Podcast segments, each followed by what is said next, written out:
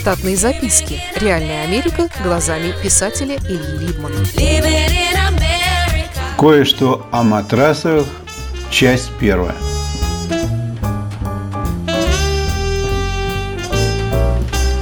Во время моего вживания в русский режим жизни, кроме прочего, я обнаружил, что русские люди как-то не слишком открыто обсуждают со своими друзьями и родственниками предстоящие покупки. А если и делают их, то как-то из-под тяжка. Понятно, что тут дело не в том, что их могут заподозрить в воровстве средств для покупки не по чину, начать завидовать и настрочить донос, как в славном прошлом – Думаю, что это коммунальная привычка людей делиться с друзьями и родней не только плохим, но и хорошим, была искоренена за 70 лет режима и пока еще не восстановилась. У американцев мероприятие приобретения чего-то нового также не афишируется широко, но далеко по совершенно иным причинам. Там поменять машину, сделать пристройку к дому или поменять облицовку бассейна люди чаще всего решают заблаговременно – или как следствие каких-нибудь драматических событий. Например, сильный ветер сорвал старую крышу с части дома. Да не только крышу, но одну из прилегающих к ней стен. На место происшествия приезжает страховой агент, аджастер, и выносит приговор, после чего хозяин дома может заниматься ремонтом крыши, потому что он уверен, что деньги от страховой компании к нему когда-нибудь допридут. Хозяин приглашает к себе контракторов для определения объема предстоящих работ. И первый же из них говорит хозяину, что сейчас самое правильное время расширить площадь дома в одном направлении. Хозяин первоначально смущен, ведь он хотел только залатать крышу, да починить стену. Но напористый контрактор чувствует, что хозяин колеблется и уверенно продолжает.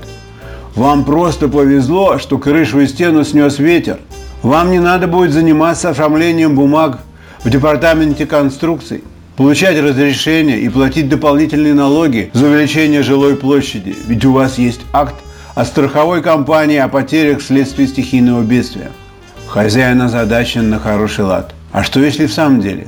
А в это время контрактор уверенно рисует на откуда-то взявшемся листе миллиметровки план и детали ремонта дома на его лад.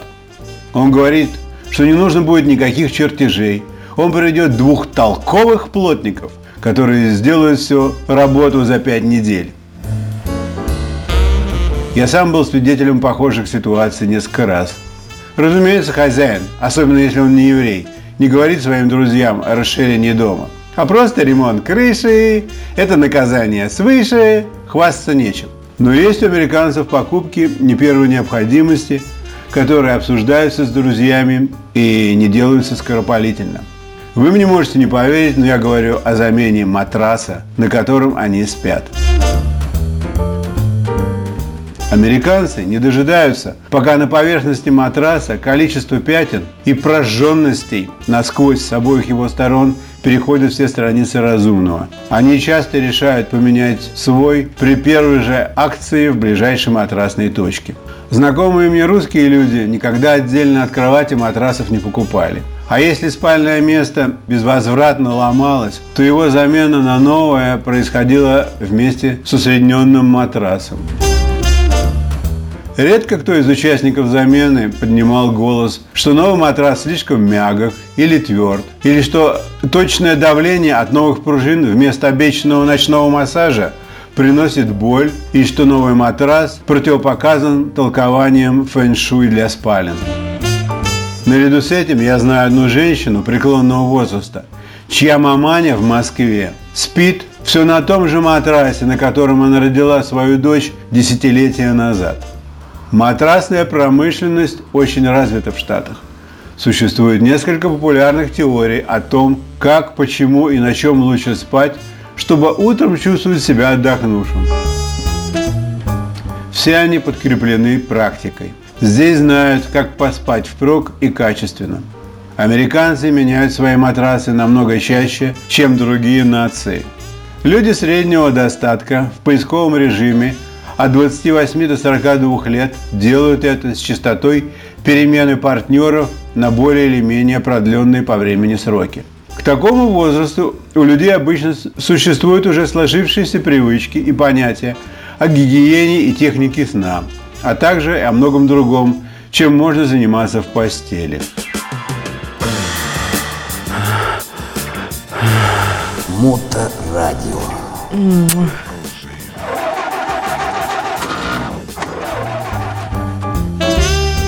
Существует масса рекламы на эту тему, много из которой показывается глубокой ночью или в середине дня, именно для тех, кто не засыпает в правильное время, возможно, что и по причине качества матраса.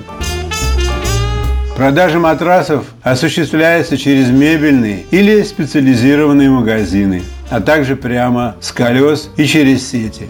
Мебельные магазины продают матрасы вместе со спальнями, хотя матраса не входит в стоимость кровати. Бывают случаи, что, меняя мебель в спальне, покупатели оставляют от старой только матрасы, если с ними все хорошо и они подходят по размеру к новой лежанке. Специализированные магазины торгуют матрасами разных производителей и конструкций. Иногда с колес продаются матрасы, ворованные с фабрики. Покупать такое не слишком большой риск, потому что все имеет фабричную упаковку, и цена на них меньше половины номинальной за такой же образец в магазине. При этом можно и поторговаться. Продавцы обычно спешат, так как боятся погони и наблюдений – они хотят скрутить свой бизнес как можно быстрее. Происходит это так. К зданию подкатывает крытый грузовик, из которого почти на ходу выпрыгивает несколько человек. Они несутся гонцами по парадным. Они звонят в квартиры и делают короткую презентацию своего товара. Немаловажным фактором служит то, что они забирают старый матрас. Специалисты говорят, что легитимность такой негоции исключает формулировку «покупка ворованного». Помню, годы назад я видел рекламу по трубе и не мог понять, о чем она. На экране показывали мульт с улыбающейся женщинкой в кровати и двигающимся перед ней холмом под одеялом под мотив куплета «Have more fun in bed». Я думал, что это пропаганда орального секса, потому что по-английски to have fun довольно часто имеет сексуальную коннотацию. Но реклама была не для секса, а для матраса. Штатные записки. Реальная Америка глазами писателя Ильи Либмана. Читайте книги русского писателя современной Америки Ильи Либмана. В них живо и не скучно описываются нестандартные ситуации, происходившие с бывшими гражданами Советского Союза на фоне американского урбанистического ландшафта. Повести «Алиса» с Райкой, «Второе дыхание», «Время апельсина» и «Малыш 21 века» можно приобрести в интернет-магазине Litres или на сайте писателя читаливы.ру.